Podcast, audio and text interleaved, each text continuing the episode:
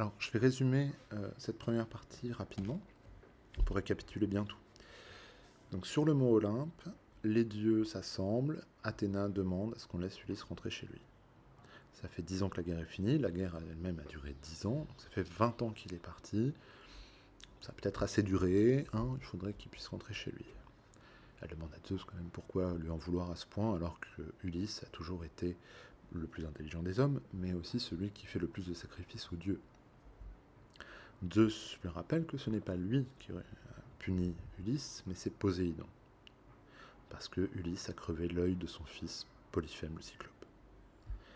Mais il est d'accord, euh, Ulysse va rentrer chez lui.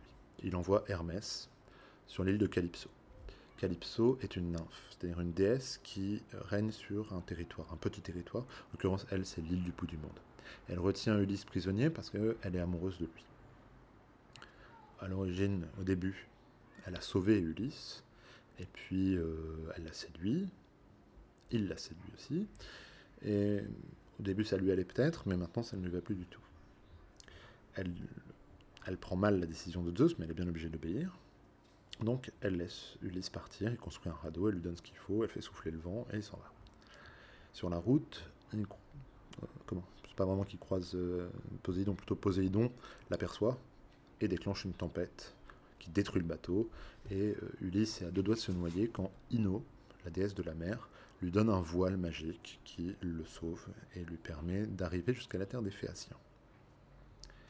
Bon, ça se passe, c'est pas très facile d'y arriver, mais Athéna l'aide un petit peu et finalement il va échouer au bord d'un fleuve. Il sera réveillé par les cris de jeunes filles, euh, grâce à une intervention d'Athéna d'ailleurs, qui a fait que leur ballon s'est perdu. Alors elles ont crié, tout ça, et ça l'a réveillé. Il apparaît un peu comme un homme sauvage, euh, parce que ça fait 20 jours qu'il est en mer, il est couvert de sel, de bleu, il a plus de peau sur les mains, enfin, il, est, il est affreux. Tout le monde s'enfuit sauf Nausicaa. Nausicaa, c'est la fille du roi Alkinos, le, donc le roi des Phéaciens. Elle reste là parce que justement Athéna euh, lui insuffle du courage. Là, Ulysse montre par son discours qu'il n'est pas du tout un homme sauvage. Coup, on va le nourrir, euh, il va se laver, on va l'habiller. Athéna, encore une fois, le fait paraître plus gros, plus, pardon, plus beau, plus grand, plus fort. Et à tel point que Nausicaa euh, se dit que ah, ce serait chouette s'il restait, on, pourrait devenir mon mari. Bon, finalement, elle l'emmène donc voir son père. Là, euh, Ulysse, encore une fois, va se montrer très séducteur dans son discours, et puis va montrer son habileté au jeu.